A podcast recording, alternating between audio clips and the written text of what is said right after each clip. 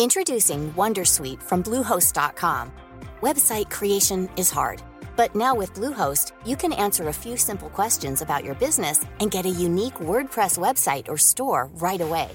From there, you can customize your design, colors, and content. And Bluehost automatically helps you get found in search engines like Google and Bing. From step-by-step guidance to suggested plugins, Bluehost makes WordPress wonderful for everyone. Go to bluehost.com/wondersuite. Bonjour, dans cet épisode, je vais essayer de répondre à une question. Et si le bien-être au travail dépendait de l'exemplarité de nos managers? Je suis Gaël Châtelain-Berry, bienvenue sur mon podcast Happy Work, le podcast francophone audio le plus écouté sur le bien-être au travail.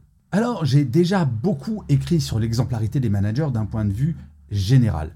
Mais qu'en est-il en termes de bien-être au travail? Sont-ils capables, nos managers, de déconnecter, de prêter attention à l'équilibre vie pro-vie perso de leur équipe? Toute la question est là.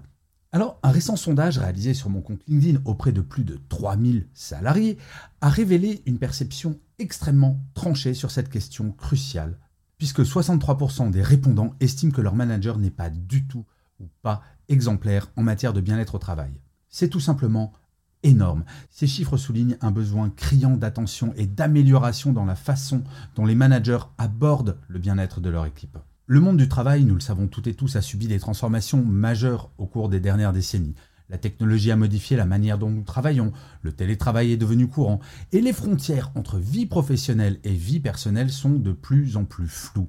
Dans ce contexte, le bien-être au travail est devenu un enjeu de taille, impactant la performance des employés, leur santé mentale et leur engagement envers l'entreprise. Les managers jouent un rôle crucial dans la promotion du bien-être au travail. On sait bien, leur attitude, leur comportement et leurs décisions affectent directement l'environnement et la culture d'une organisation.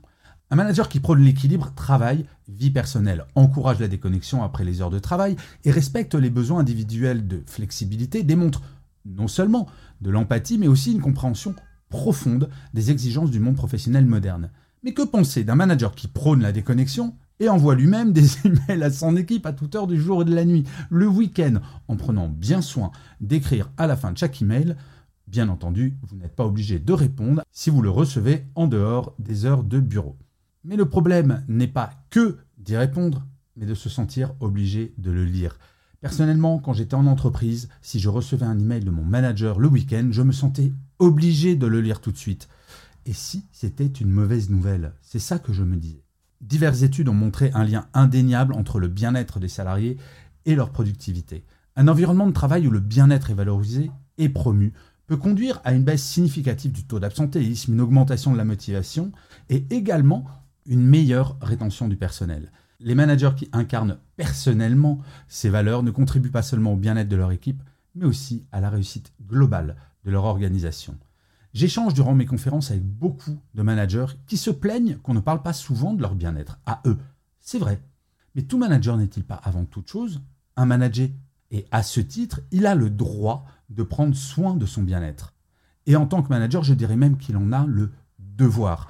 Un manager qui ne va pas bien aura beaucoup de mal à avoir une équipe qui va bien. Être un manager exemplaire en termes de bien-être au travail est parsemé de défis.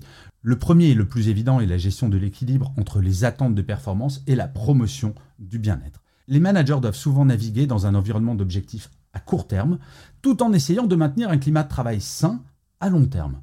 De plus, la diversité des besoins individuels des employés représente un défi supplémentaire nécessitant une approche personnalisée. Oui, les managers sont souvent entre le marteau, leur propre manager, et l'enclume, leur équipe. Leur seul souci devrait être la performance de leur équipe, le corollaire étant le bien-être de celle-ci. Pour surmonter ces défis, plusieurs stratégies peuvent être adoptées. La formation et la sensibilisation. Les organisations doivent investir dans la formation des managers, les sensibilisant aux questions de bien-être et leur enseignant des techniques de gestion empathique. Il y a la communication efficace, établir des canaux de communication ouverts où les salariés peuvent exprimer leurs préoccupations sans crainte de répercussions. Oui, la libération de la parole est une clé. Il y a également la modélisation du comportement. Les managers doivent eux-mêmes adopter des pratiques saines de bien-être, devenant ainsi des modèles pour leur équipe. Et enfin, il faut promouvoir une culture de travail flexible où les besoins individuels en matière de télétravail et d'horaire sont respectés. Un management exemplaire a un impact profond et durable sur le bien-être des salariés. Cela se traduit par une meilleure santé mentale, une plus grande satisfaction au travail et une diminution du nombre de burn-out. Les employés se sentent valorisés et soutenus, ce qui renforce leur engagement envers l'entreprise. Si mon manager envoie des emails pendant ses vacances, il s'agit clairement d'une incitation à faire de même pour bien me faire voir. Par contre, si il ou elle est exemplaire, je ferai de même. Les organisations bénéficient également d'une gestion exemplaire.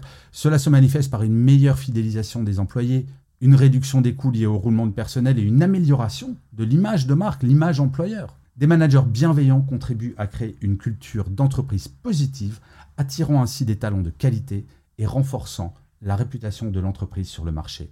Rappelez-vous comment nous étions quand nous étions enfants. Que ce soit nos professeurs ou nos parents, nous calions nos comportements généralement sur ce que ces derniers faisaient.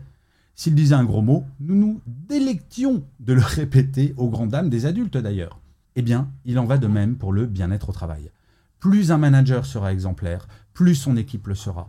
L'exemple le plus marquant étant le présentéisme. Je vois encore trop de managers qui pensent que rester tard au bureau est un gage d'implication, de motivation. Si nous ne voulons plus jamais entendre cette horrible phrase, bah, tu prends ton après-midi parce qu'on part plus tôt ayant fini tout ce qu'il y avait à faire, il est temps d'agir. Non? Je vous remercie mille fois d'avoir écouté cet épisode de Happy Work ou de l'avoir regardé si vous êtes sur YouTube. N'hésitez surtout pas à vous abonner sur votre plateforme préférée, à mettre des pouces levés, des étoiles, des commentaires, à partager cet épisode si vous l'avez apprécié. C'est comme cela que Happy Work durera encore très longtemps. Et en plus, de vous à moi, cela me fait très plaisir.